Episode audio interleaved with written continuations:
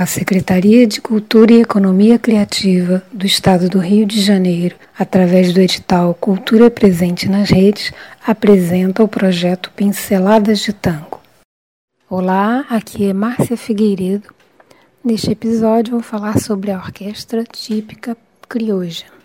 Os primeiros conjuntos de tango eram formados por trios e quartetos com instrumentos portáteis.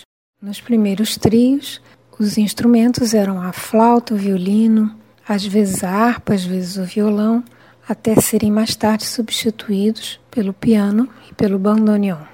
Com a chegada dos bandoneons, os metais como a flauta ficaram de fora. Com isto, a leveza, a picardia e velocidade da flauta ficaram para trás e o tango se identificou com o timbre mais grave, denso e melancólico do bandoneon. Essa denominação de orquestra típica teria surgido por volta de 1911, graças ao bandoneonista Vicente Greco, convidado para gravar um disco de tangos de seu repertório pela famosa Casa Tarrini de Buenos Aires. Foi preciso então escolher um nome que identificasse o conjunto como exclusivamente de tango, já que haviam outros que tocavam um repertório variado para dançar, como polcas, valsas, passo-dobles. Passaram assim então a ser chamados de orquestra típica crioja, os conjuntos que se dedicavam à música tipicamente nativa, e a partir daí esses conjuntos se diferenciaram dos outros estilos. Mas isto ainda não significava a estruturação instrumental que os sextetos viriam a ter um pouco mais adiante, no formato que se conhece até hoje, de dois bandoneons,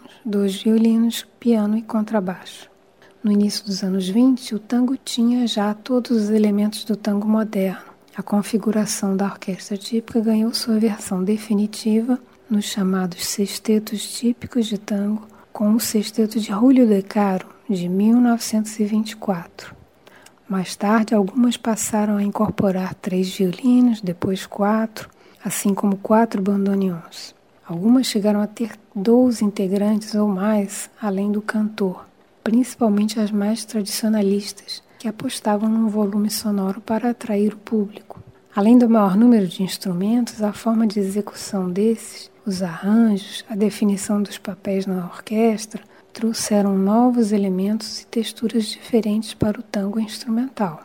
No início dos anos 20 em diante, as orquestras tiveram um grande desenvolvimento instrumental e buscaram se diferenciar em questões estilísticas e musicais, gerando grande diversidade de estilos individuais. A sonoridade dos conjuntos, que antes era monótona e parecida, ganhou nuances e diferenças. Neste período, tanto no aspecto compositivo como no interpretativo, podia-se notar uma divisão entre duas correntes, tradicionalista e evolucionista, segundo as características dessas orquestras. A corrente evolucionista propunha uma evolução musical e estilística, enquanto que a tradicionalista se concentrava em estruturas harmônicas simples, marcação rítmica quadrada e acentuada, muito voltada para a dança.